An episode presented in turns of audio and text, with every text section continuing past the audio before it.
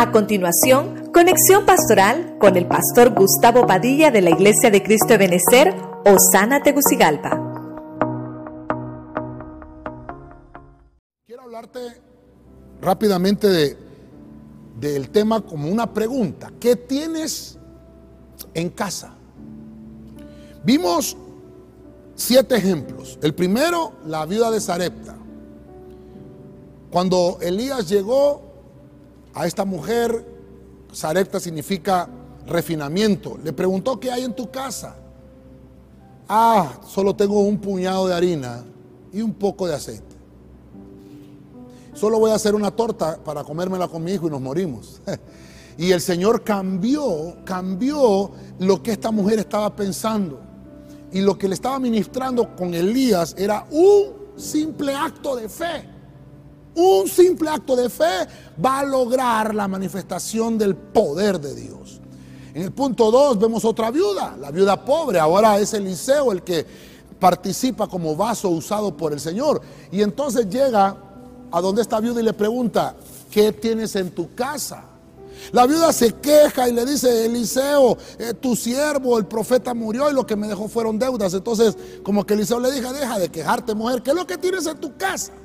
Ah, un cantarito de aceite.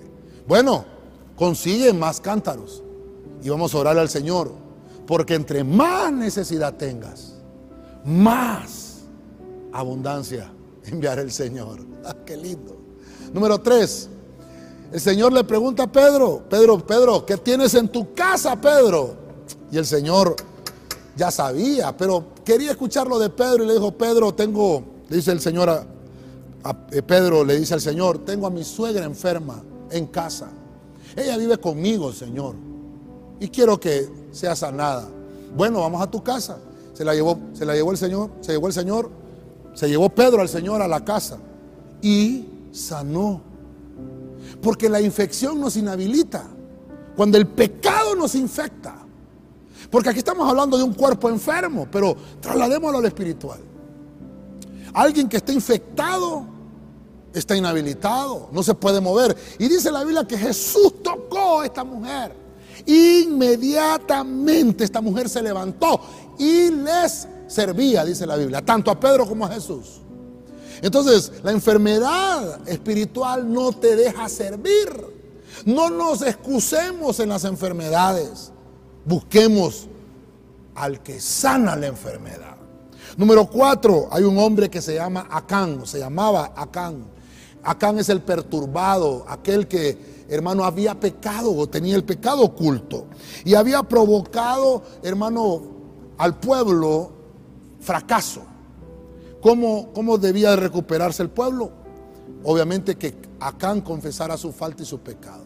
Esa es la medicina para recuperar la victoria. Número 5, vimos a un niño que había una necesidad grande.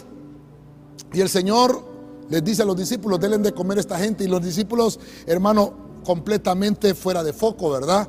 No supieron eh, sustentar y dijeron, bueno, vamos a agarrar a este niño. El niño llevaba cinco panes y dos peces. Los cinco panes figura de, los, de las cinco palabras ministeriales.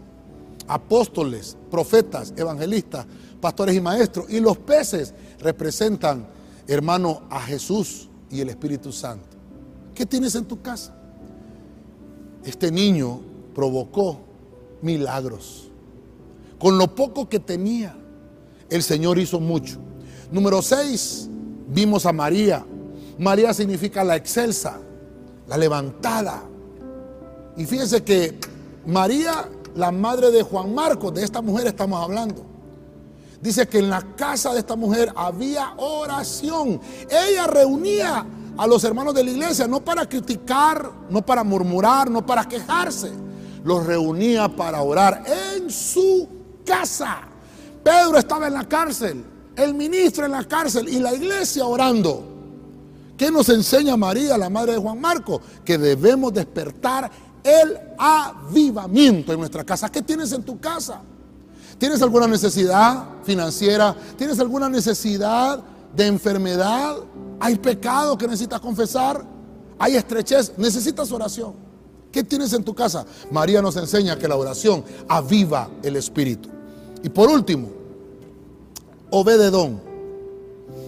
El arca del pacto fue llevada a esta casa.